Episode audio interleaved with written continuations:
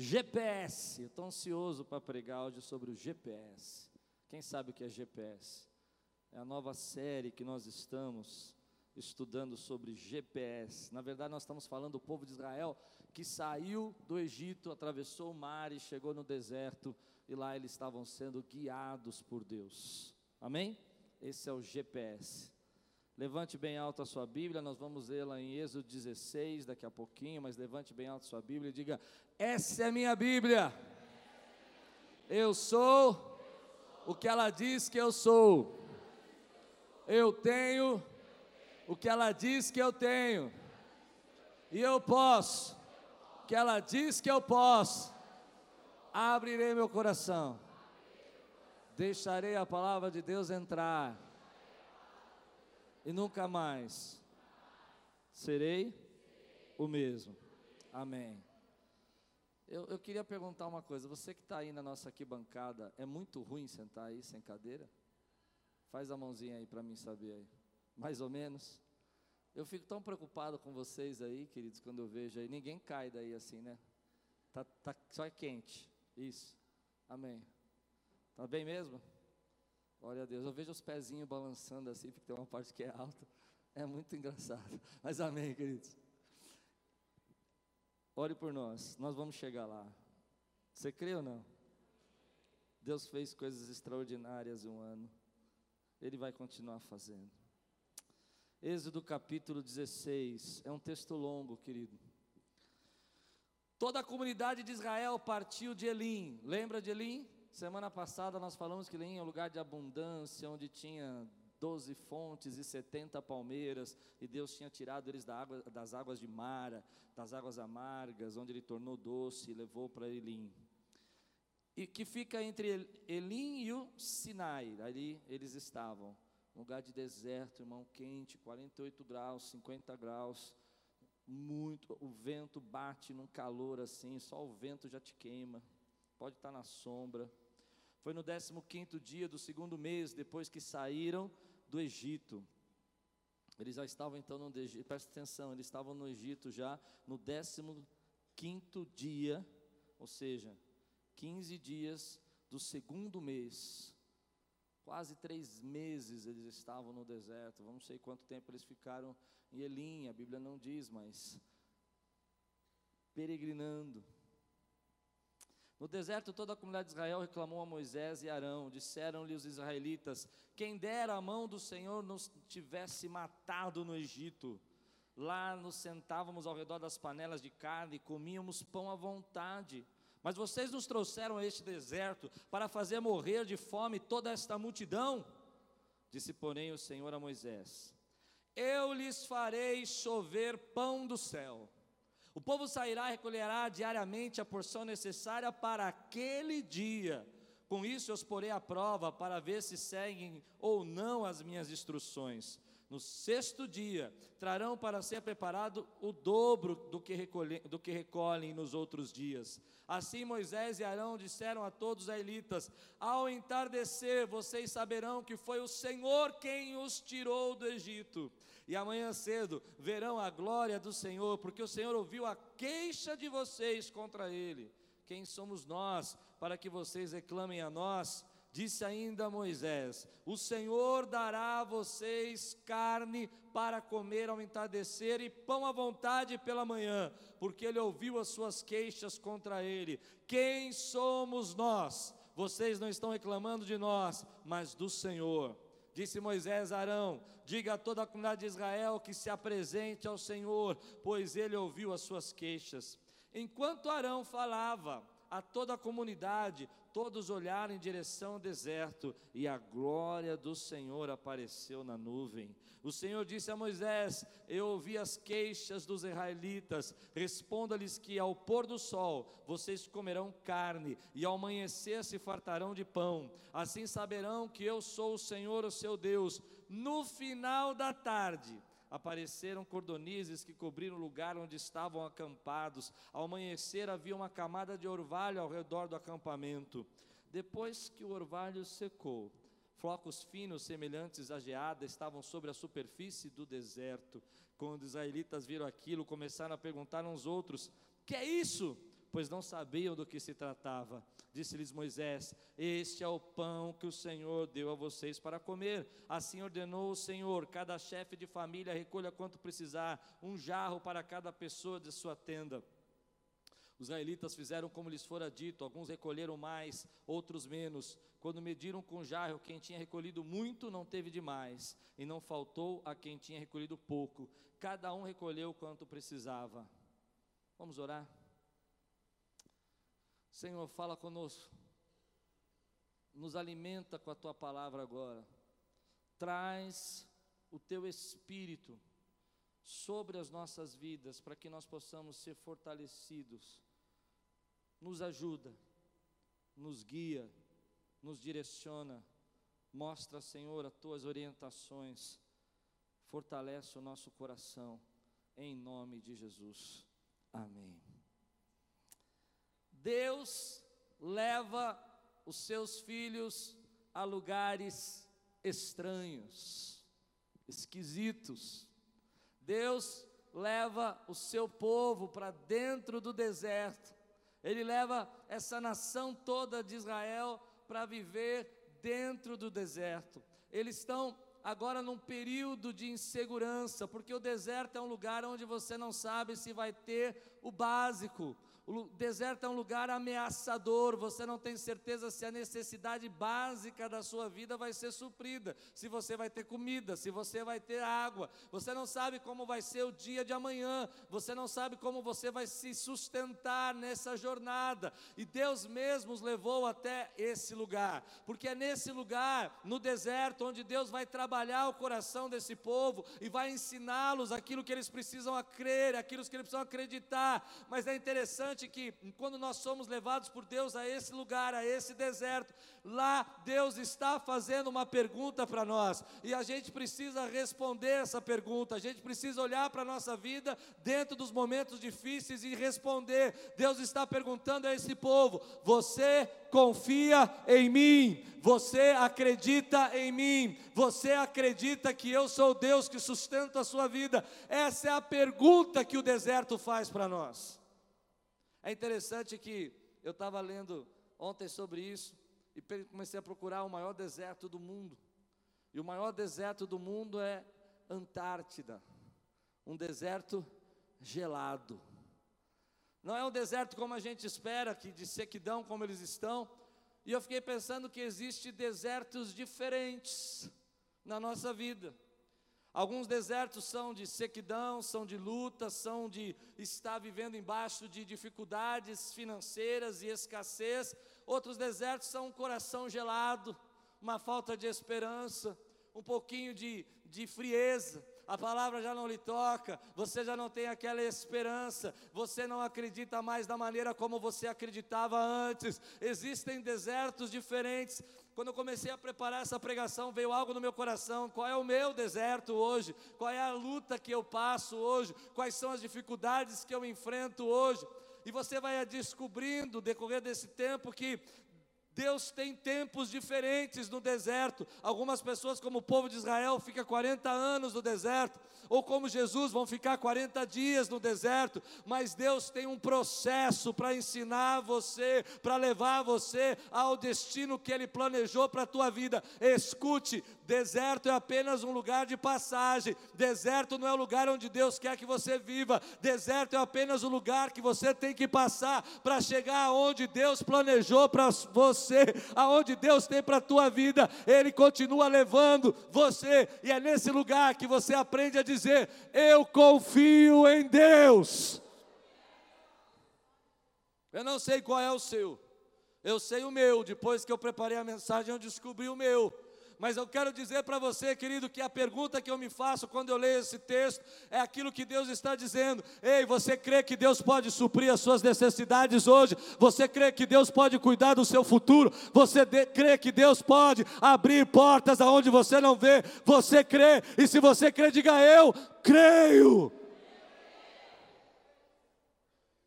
Essa é a pergunta. Eles estão ali. E você precisa entender isso. Preste atenção.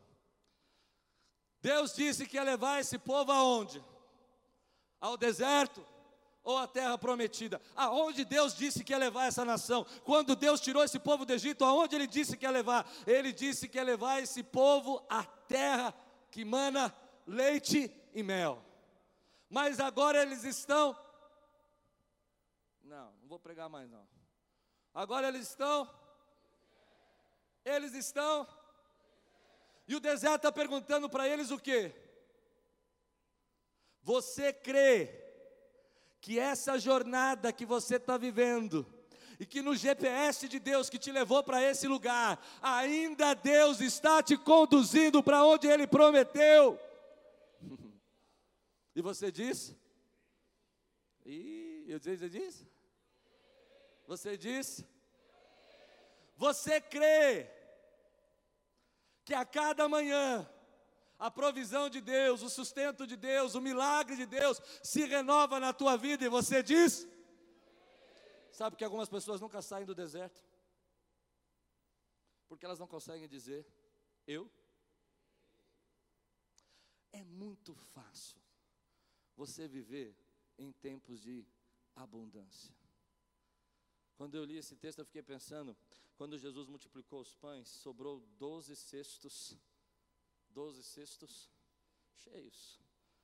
Eles recolheram, alimentou cinco mil pessoas e, e, e ainda sobrou doze cestos cheios. E eu disse, Deus, eu não quero deserto, eu quero viver de doze cestos cheios. Oh, aleluia. Eu estou vendo os meus cestos cheios. Mas a fase da nossa vida, que a vida não é só doze cestos cheios. Quantos aqui já viveram épocas da sua vida de 12 cestos cheios e você diz: Oh, glória, eu vou para a igreja hoje adorar, porque eu tenho 12 cestos cheios. Não é assim? E aí a pessoa canta assim: Como é que é? Tem um cante que fala assim: Eu creio, né? Eu cantei de manhã. Eu confio eu confio em ti.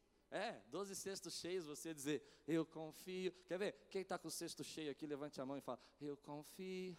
Agora, quem está na escassez, fala, eu confio. Quantos podem dizer, eu confio? Eu conheço pessoas, e, e, e na minha experiência com Deus também, isso já aconteceu. Quando você tem um período na sua vida que você vive no limite. Não está faltando, mas não está sobrando. Você olha para a tua vida e você fala: Deus, deu tudo certo essa semana. E aí vem alguma pessoa, aquele enviado do inimigo, e fala assim: E semana que vem você vai fazer o quê? Não tem? E na outra semana? Nós vamos morrer. Viver, querido, no tempo de, de escassez. Como, como pastor, é, é, eu costumo dizer que pastor, ser pastor é como pular de bad jump. Eu nunca pulei, mas eu imagino que deve ser igual. Era uma piada, mas tudo bem, vocês não entenderam. Aquele frio na barriga, assim, né? Porque Deus nunca chega para mim e fala assim: Eu vou te dar 12 cestos cheios para você fazer um projeto. É assim? Eu vou te dar 12 cestos cheios para você sair por aí e fazer o que eu mandei você fazer. Deus diz para você: vá, e eu vou te sustentar. E você responde: eu vou embora, irmão. Você responde? E Deus fala assim: você acredita que nesse projeto que você não está vendo nada, eu ainda sou o teu sustento, eu ainda sou o Deus que te protege, eu ainda estou com você. Você acredita que nesse tempo de escassez você não está sozinho, eu estou com você no deserto, eu estou ligando você ao meu coração e te conduzindo por esse lugar, e você diz.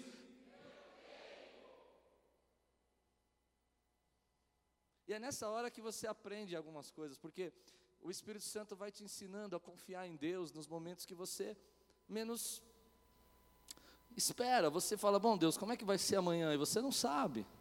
Você não sabe se você vai ter condição de pagar, você não sabe como você eh, vai viver o seu futuro, você não sabe se as coisas vão acontecer. Você olha para os números, os números não batem, você está preocupado com o seu futuro, você está preocupado com o seu sustento, você está preocupado com a sua família, você está preocupado como é que vai ser daqui dois anos, três anos, cinco anos. Mas eu quero trazer uma palavra de Deus na tua vida, eu quero ministrar algo, querido. Deus está com você nesse deserto, está sustentando você e Ele tem um maná para a tua vida, Ele tem um maná para a tua vida, Ele tem um sustento sustento para você, Ele tem um sustento para você, Ele tem um sustento. Deus está consolando, cuidando, suportando, trazendo as misericórdias a cada manhã, trazendo as portas abertas de hoje, trazendo os milagres de hoje nesse deserto. E Ele diz: amanhã eu vou trazer sobre vocês pão, pão, pão e é interessante, querido, que no dia seguinte, o orvalho seca. E, e você precisa. Eu quero ler esse versículo de novo, espera um pouquinho. Ó, que a palavra vai falar com você. Versículo 14. Depois que o orvalho secou, flocos finos semelhantes à geada estavam sobre a superfície do deserto. Não, não.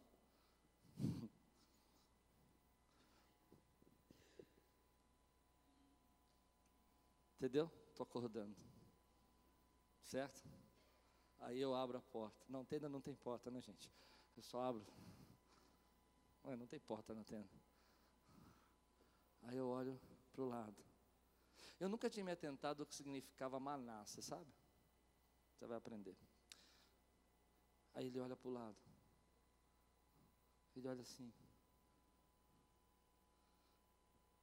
Não, presta atenção, Efigênia o chão estava forrado de maná. E aí, alguém chega e fala assim: O quê? O quê? O quê? O quê? Aí chega para o irmão e fala assim: Que é isso? Que é isso? Que é isso?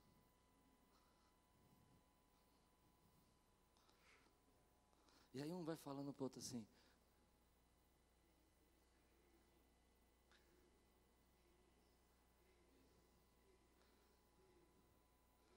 O chão está forrado.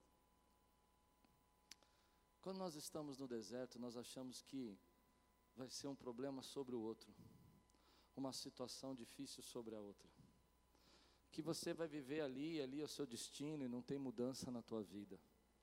Quantos estão entendendo aqui o que eu estou pregando, querido? Mas Deus me deu uma palavra que eu quero ministrar e profetizar na tua vida. Existem palavras que a gente ensina, existem palavras que a gente profetiza. Deus tem tempos de surpresa para nós no deserto. Deus tem tempo de surpresas. Deus tem tempo de surpresas. Eles ficaram surpreendidos. Eles saíram ali das tendas e começaram a ver aquele chão forrado, aonde havia deserto seco, árido, onde não tinha condição nenhuma, onde não havia esperança, onde não havia como mudar, porque é isso que a gente pensa no deserto, que não tem transformação, que não tem mudança, que não tem nada novo para acontecer. Deus tem surpresas no deserto, Deus tem surpresas na nossa vida. É nessa hora que você levanta e começa a olhar e dizer: "Ei, que é isso que está acontecendo?" Acontecendo? O que é isso que Deus está fazendo? O que é isso, igreja? Deus tem temporadas para nós no deserto, de que é isso? Eu venho pensando na minha vida, já passei por alguns desertos. E nesses desertos, alguns momentos da minha vida, eu vivi o que é isso de Deus. Antes disso, olha para o teu irmão e fala assim: que é isso? Que é isso? Não, não, não, não, não, não não é um que é isso de, de acusação, é um que é isso de espanto. Que é isso? Quantos podem dizer glória a Deus aqui, querido? Deus tem temporadas de surpresa na nossa vida. Deus tem temporadas que Ele vem, você olha para o lado e você diz: é terra seca, não dá para brotar nada aqui, não tem transformação, não tem mudança. As pessoas dizem: você vai morrer nesse lugar, você não vai sair, não tem esperança, é sempre assim: é areia sobre areia, é deserto sobre deserto, é calor sobre calor, é seca sobre seca. E Deus vem e diz: Ei, eu sou o Deus que te surpreendo no meio do deserto. Que é isso?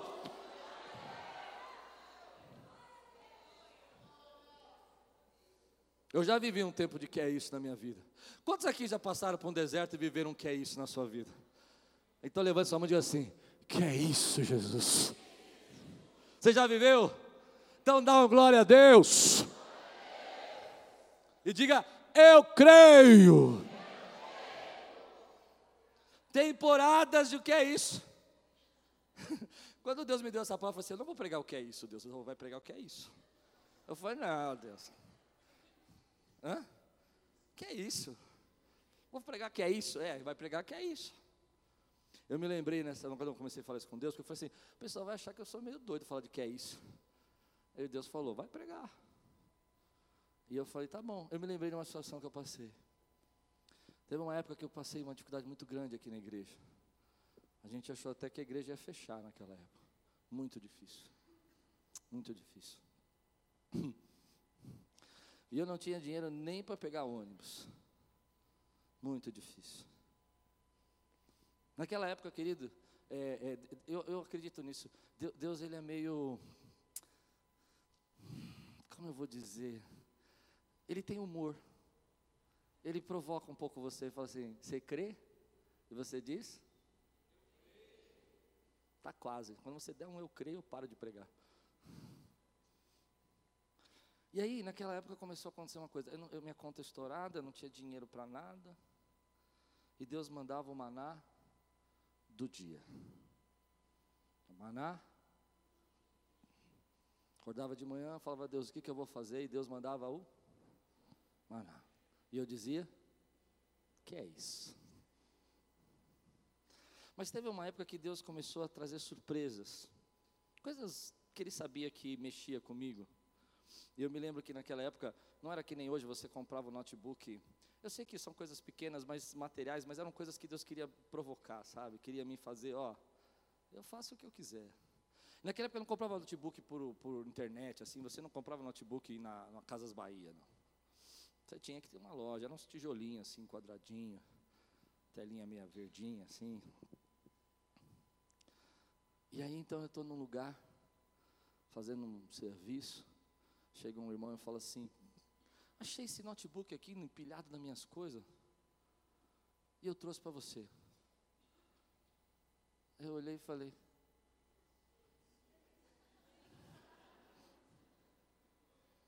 Que é isso?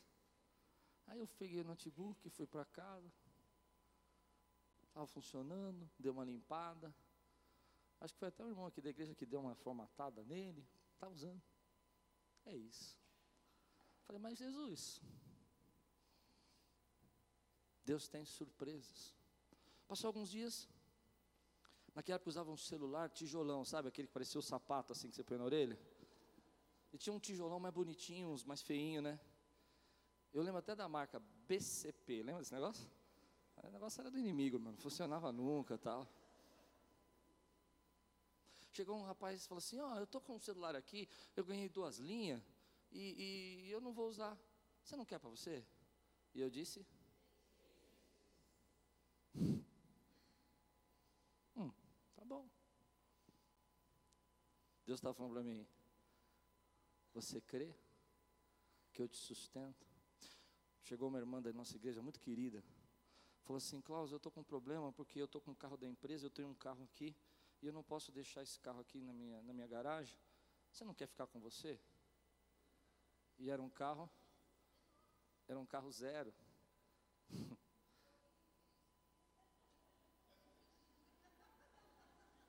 Eu te amo, meu irmão. Muito bom. E aí, a irmã deixou o carro lá na nossa casa. Durante um ano e meio eu usei aquele carro. eu tinha um carrinho para mim, a Lupe agora tinha um carrinho para levar as crianças na escola, e eu falava para Deus: Que é isso? Me lembro que chegou um parente em casa. o parente entrou, viu o notebookzinho, viu o celularzinho, o tijolão lá, viu dois carros na garagem, sabia que a coisa estava difícil. Ele olhou e falou: Que é isso? O que, que você está fazendo? Pois bem, eu quero dizer uma coisa para você, irmãos: as bênçãos de Deus, as surpresas de Deus estão com você no meio do deserto, e as pessoas vão olhar para você e vão perguntar para você o que é isso que Deus está fazendo na tua vida. Elas vão olhar para você e vão dizer: Que é isso? E sabe o que você vai dizer? É maná! É suprimento de Deus, é amor de Deus, é cuidado de Deus, é graça de Deus, é refrigério de Deus, é poder de Deus, é misericórdia de Deus, é livramento de Deus, é portas abertas de Deus, é milagres de Deus. E eles olharam para o chão e começaram a ver o chão forrado, forrado, forrado. Onde havia terra seca, havia um chão forrado, meu irmão, forrado de maná. Onde as pessoas estão vendo terra seca na tua vida, você espiritualmente comece a ver agora o maná de Deus que está ali, querida onde as pessoas estão vendo problemas, dificuldades na tua vida, estão vendo que você não consegue. Ah, você vai ficar preso nesse deserto. Deus está dizendo para você: não vai. Diz a Bíblia no último versículo desse capítulo: por 40 anos Deus enviou o seu maná, enviou carne todas as tardes e sustentou, porque o deserto não era o lugar deles, eles estavam ali de passagem. Ele tem maná. Eu creio que Deus tem uma temporada de que é isso na vida dessa igreja. Irmãos, você vai ver, querido, o que Deus vai fazer nesse lugar. Eu profetizo isso na nossa vida, na sua vida. As pessoas vão olhar para a sua família, as pessoas vão olhar para a sua casa, as pessoas vão olhar para o seu relacionamento familiar e elas vão dizer: Que é isso? Se você crê, fica de pé no teu lugar agora e diga: Eu creio.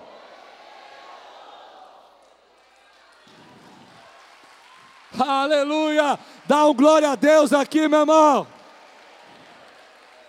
Olhe para o teu irmão do teu lado e diga aí: Que é isso? Aleluia. É o milagre de Deus, é o maná de Deus, é o suprimento de Deus, é a misericórdia de Deus. Deus tem surpresa, surpresas para nós no no deserto. Deus tem surpresas. Ele nos, ele nos surpreende. Nós ficamos surpreendidos. Ficamos extasiados. Eu gosto de um versículo que me lembrei agora. Que quando Deus fala que Sara vai ter um filho, diz que a boca dela se encheu de riso.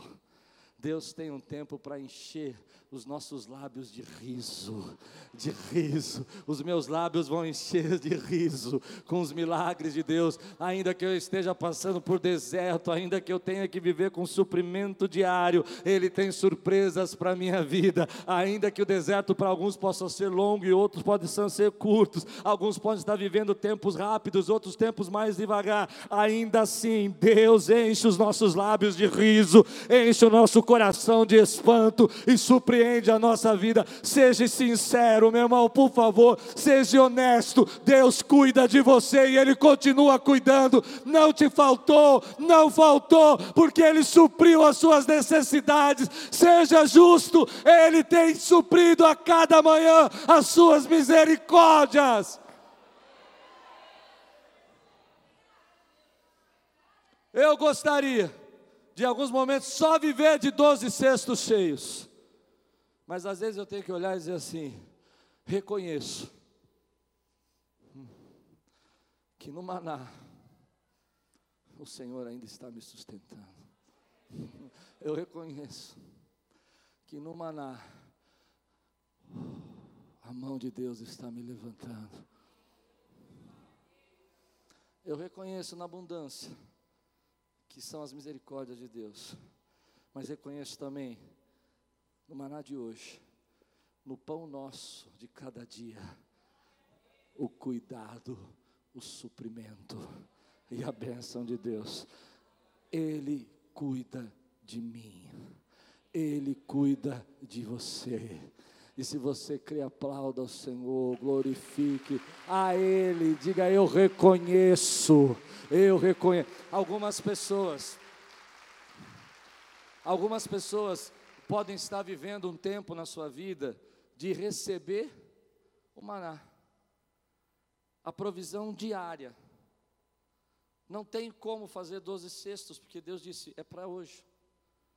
E elas ficam ansiosas, elas ficam desesperadas. Me lembro uma vez conversando com uma pessoa e eu disse, mas como Deus fez o ano passado? Ele diz, o, mês passado, ele disse, eu fechei alguns negócios muito bons. Eu disse, Deus supriu, Deus supriu. E o outro mês, então, estava meio apertado, mas de repente eu fechei um negócio e Deus supriu. Eu falei, Deus supriu. E no outro mês? No outro mês foi difícil, mas na última hora, no último momento, Deus supriu. E no outro mês? Eu falei, ó, meu querido, eu vou dizer uma coisa para você. Você não pode, ter, não pode ser pastor. Porque quem vai suprir as nossas necessidades amanhã? Quantos entendem o que eu estou pregando aqui, meu irmão? Pessoas não conseguem tranquilizar o seu coração, mesmo quando estão vendo o maná. Acalma o teu coração. Ele não falha, ele não chega atrasado. Se ele disse que tem pão, tem pão. Se ele disse que tem carne, tem e se, diz que, se ele disse que é toda manhã, é toda manhã. E amanhã vai ser como?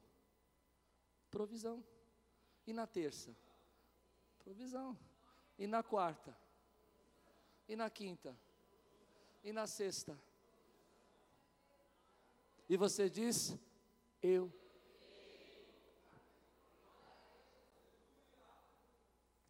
É verdade, querido, que a gente gosta de, de ter mais. E é gostoso.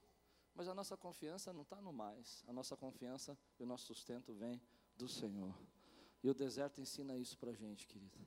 Ensina que ainda quando a gente está passando por momentos de luta, Deus está com você e está cuidando de você. Ele tem surpresas para você. Eu oro para que essa semana você seja surpreendido. Eu oro para que essa semana um milagre esteja na tua vida, que as pessoas que te conhecem vão ter que dizer que é isso que Deus fez. Eu oro para que essa palavra se torne uma palavra poderosa, profética no seu trabalho, na sua família, na sua casa, onde as pessoas chegarem diante de você e vão dizer assim: "O que é isso?" e você vai dizer: "Maná". Diga comigo,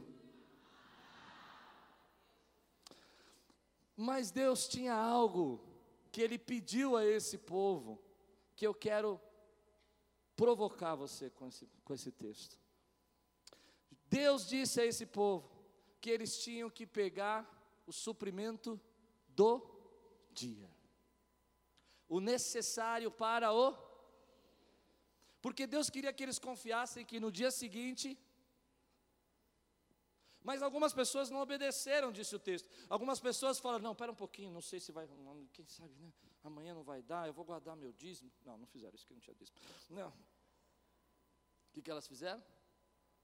Guardaram para o dia seguinte. E no dia seguinte, estava podre, mal cheiroso, estragado. Diz o texto que Moisés ficou bravo. Ficou bravo, furioso porque eles fizeram isso. Mas eu quero tirar uma lição muito profunda para a nossa vida. Você não pode viver com o suprimento de ontem. Você precisa ter um suprimento hoje e a cada manhã. Espiritualmente falando, nós não podemos viver com o alimento espiritual de ontem. Eu fico muito preocupado com isso, querido. Eu estou muito preocupado com isso. Não com, com necessariamente, mas com os servos e o povo de Deus que estão vivendo com suprimentos de ontem, experiências de ontem, marcas de ontem, revelações de ontem, toques do Espírito de ontem. Deus tem uma porção nova a cada dia, e Ele quer que você receba essa porção nova das suas bênçãos, nas suas misericórdias, do seu refrigério, da fé que às vezes falta para você. Nessa manhã, Deus tem uma porção nova de fé, amanhã Ele tem uma porção nova de esperança, depois de amanhã, Ele tem uma porção nova de visão. Você não enxergava mais as coisas que Ele queria fazer.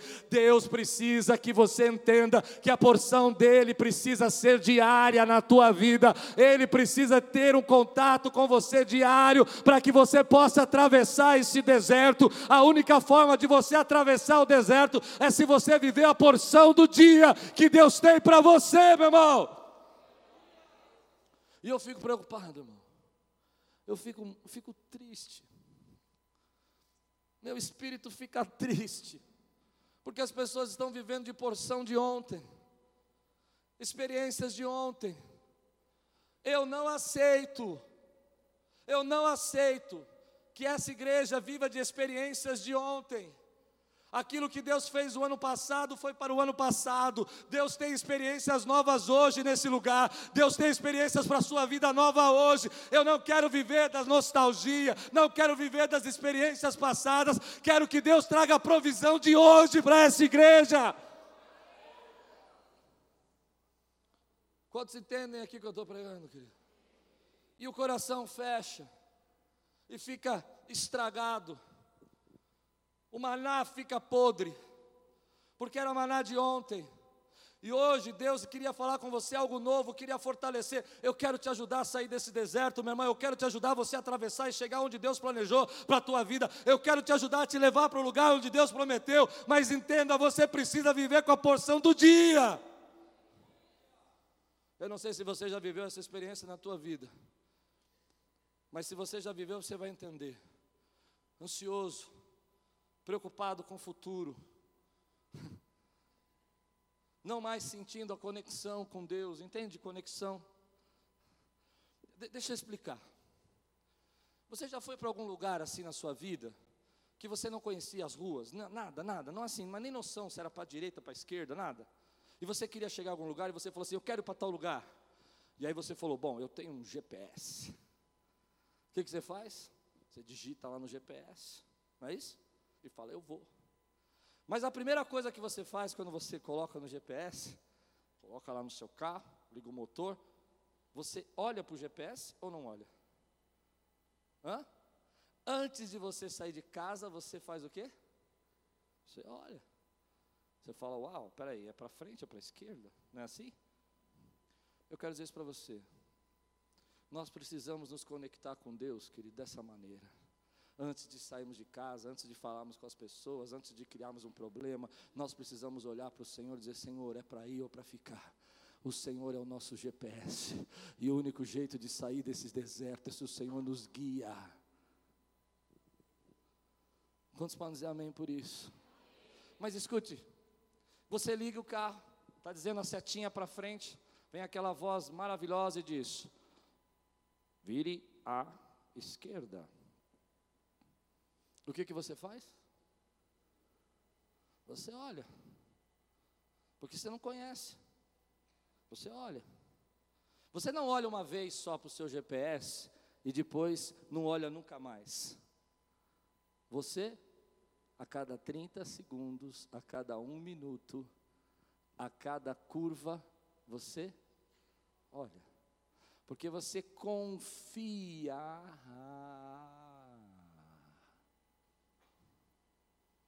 Você confia.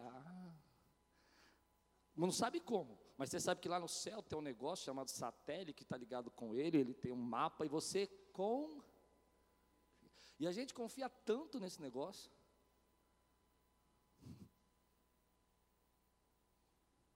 Que às vezes ele fala: cuidado, Veja se é mão mesmo. Você já viu? Tem um negócio de advertência, né? Cuidado, antes de entrar na rua, veja, não é assim? Mas você confia. Eu quero dizer para você, querido, que Deus tem uma provisão diária para você e você precisa confiar nessa provisão. E ela precisa ser consultada a cada momento da tua vida. Ele precisa orientar você. Não, Não adianta você ligar o GPS e sair andando por ali, porque ele não vai te levar onde você quer chegar, nem no seu destino. Assim é com Deus, você precisa se conectar com Ele, meu irmão, e entrar nessa presença dEle, porque Ele tem uma porção nova de misericórdia, Ele tem uma porção nova de fé, Ele tem uma porção nova de direção, e a cada manhã as suas misericórdias se renovam. Eu fico preocupado quando você diz para mim, quando as pessoas dizem para mim, não, eu estou fazendo, porque nós temos o hábito de primeiro entrar na rua para depois pedir, Deus tem misericórdia, não era para entrar aqui, ao invés de dizer, Deus orienta a minha vida, me leva para o caminho que eu tenho que ir. Meu irmão, Deus tem uma porção diária para você de graça e misericórdia, de amor.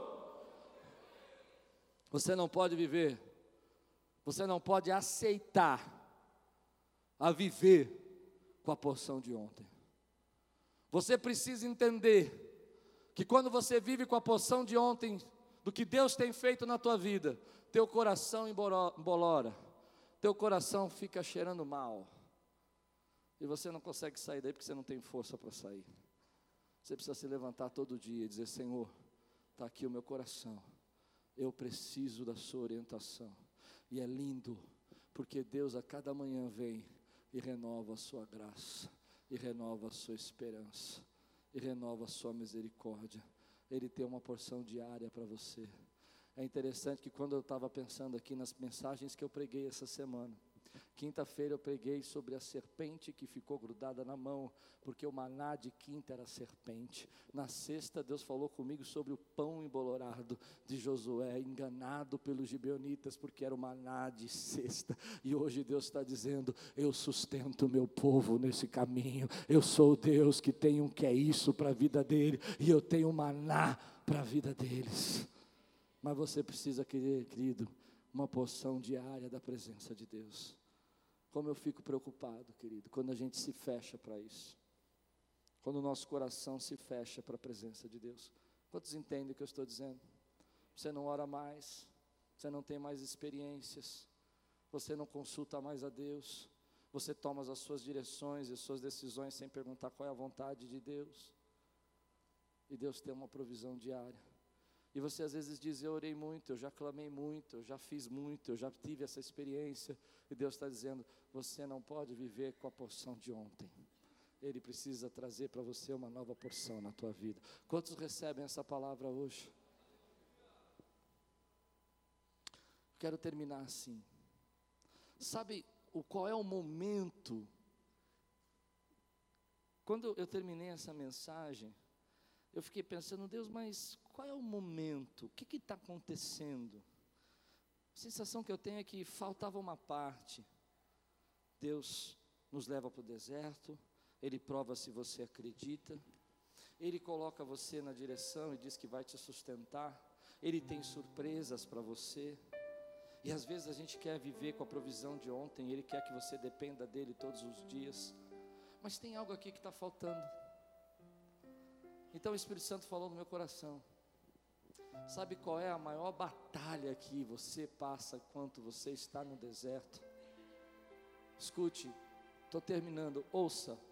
A maior batalha é que quando você está no deserto, o tempo que ele demora, a dificuldade, a escassez, os limites tão, tão difíceis de você viver, atacam diretamente o teu sistema de fé. Não, você não está entendendo. Sabe por que, que eles estavam tão chateados? Sabe por que, que eles estavam reclamando tanto? Porque eles pararam de acreditar que iam sair daquele deserto para chegar onde Deus prometeu. E eles começaram a dizer: Ei, nós vamos morrer aqui. Você nos tirou de lá para morrer aqui. Mas foi isso que Deus disse que ia fazer? Quantos estão entendendo o que eu estou pregando aqui, querido? O que estava sendo atacado. E a maior artimanha do diabo, a maior ataque do inimigo é no nosso sistema de crenças e de fé. Talvez você esteja triste hoje porque você simplesmente não acredita mais que esse deserto pode acabar. Você simplesmente não acredita mais que promessas de Deus possam se cumprir na sua vida. Há coisas que você já viveu, já passou, foi machucado, foi ferido e você não acredita mais que possa mudar. E quando a gente não acredita mais que pode mudar, meu irmão, então a gente não tem nem alegria. Eu vim brincando com você, dizendo: Você crê? Você disse? Mas quando nós olhamos para dentro da nossa vida, nós começamos a ver que o deserto começou a destruir o nosso sistema de crenças. E a maneira como Deus fala conosco é trazendo uma grande visão. A maneira como Deus fala conosco é trazendo um grande propósito. E às vezes você não tem propósito. Entenda, entenda o que eu vou dizer agora, por favor. Não tem ambição. A gente às vezes fala ambição de forma negativa. Mas quando eu digo ambição aqui, eu estou dizendo de desejos de destino, de dizer: Ei, eu creio que Deus pode me usar. Eu creio que Deus pode fazer nesse lugar. O que é isso? Eu creio que daqui a pouco esse deserto termina e eu estou abrindo as portas do meu Canaã.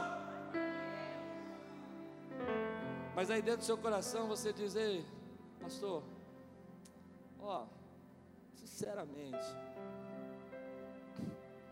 não sei se crê. Quando Deus me deu essa palavra, eu desafio você a fazer isso, viu? Eu não sei se você já fez, eu fiz ontem, para poder pregar. Deus falou: Sabe por que você está triste? Não é porque eu não estou suprindo, não é porque não tem maná, não é porque você não está vendo o meu que é isso, é porque você não acredita mais. E eu perguntei para Deus assim: o que eu não acredito mais? Você entende isso? E de repente começou a surgir algumas coisas no meu coração. Você não acredita que isso possa acontecer. Você não acredita que isso possa acontecer.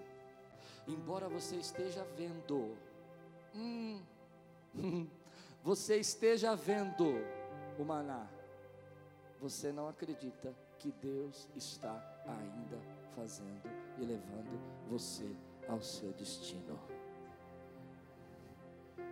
O que eu estou pregando aqui, querido, é muito profundo. A maior arma do inimigo é destruir a tua crenças, os teus valores, a tua fé, aquilo que você acredita que Deus vai fazer. Você pode se lembrar que quando você saiu, né, caminhando com Deus, e Deus falou que ia fazer uma coisa grande na tua vida, você se levantou e disse: Caminhando eu vou para Canaã, todo feliz. Mas de repente você vê deserto, você vê gelo, não sei qual é o seu deserto, pode ser de gelo, pode ser de calor, você vê escassez, você vê mágoa, você vê tristeza, você vê problema, e você começa a dizer: Bom, eu não acredito que isso isso possa acontecer na minha vida. Eu não acredito. Então você fala: para que, que eu vou me esforçar? Para que, que eu vou continuar caminhando? Eu não acredito que eu vou sair desse lugar. Eu não acredito que vai mudar. E é nessa hora que está em choque, está sendo atacado aquilo que você deveria dizer. Eu creio que Deus não me trouxe para cá para me deixar nesse lugar, nessa terra seca. E assim como eu estou vendo maná pelo chão inteiro, eu sei que Ele vai me levar para o lugar que Ele prometeu. E eu creio que Ele é fiel para cumprir a sua promessa. Eu restauro agora a minha fé. Eu restauro agora o meu coração e digo: Deus, perdoe pela minha incredulidade, porque tem maná na minha vida. Eu não sei se eu consigo entregar aquilo que eu recebi. O que eu recebi é isso.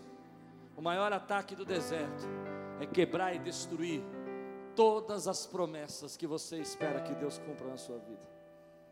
Você tem promessas de Deus ainda. Você tem planos que Deus colocou, você tem sonhos que Deus colocou. E talvez você esteja há tanto tempo nesse lugar, há tanto tempo nessa batalha, que você diz: não preciso mais crer nisso. Eu posso viver assim. Eu posso suportar. É mais um dia só no deserto. É mais um dia só. E é nessa hora, querido, que a tua força vai embora. Teu louvor vai embora tua esperança vai embora. Quantos estão entendendo o que eu estou pregando aqui? E você, querido, escute, você é cristão. Você crê em Jesus. Não estou dizendo que você que você não é um servo. Eu estou dizendo que o, o seu sistema de visão, de objetivo, de propósito, de sonho, de plano, de ambição espiritual está sendo atacado. E é isso que o deserto faz. Ele faz a gente não enxergar. Quando Deus falou isso comigo, Deus tem as suas. Eu, eu sei que quando eu falo isso eu posso te escandalizar, mas eu acredito num Deus muito bom. E no dia seguinte eu abri a minha página do Facebook e apareceu aquela foto há um ano atrás. Falou, ô, oh, pastor, há um ano atrás você estava assim. E Deus te trouxe para cá. E você ainda não acredita. Já está acontecendo. Vai acontecer. Quantos podem levantar sua mão e dizer: Senhor, me perdoe, mas agora eu entendo que eu estou sendo atacado. E eu digo para todo mundo espiritual: vai acontecer. Vai acontecer. Aqueles que estão restaurando o seu sistema de fé, seu sistema de propósito. Fiquem de pé no teu lugar agora. Levante as suas mãos para o alto comigo e diga: Eu creio. Eu creio. O deserto tenta destruir toda a nossa esperança. O deserto tenta destruir toda a nossa convicção.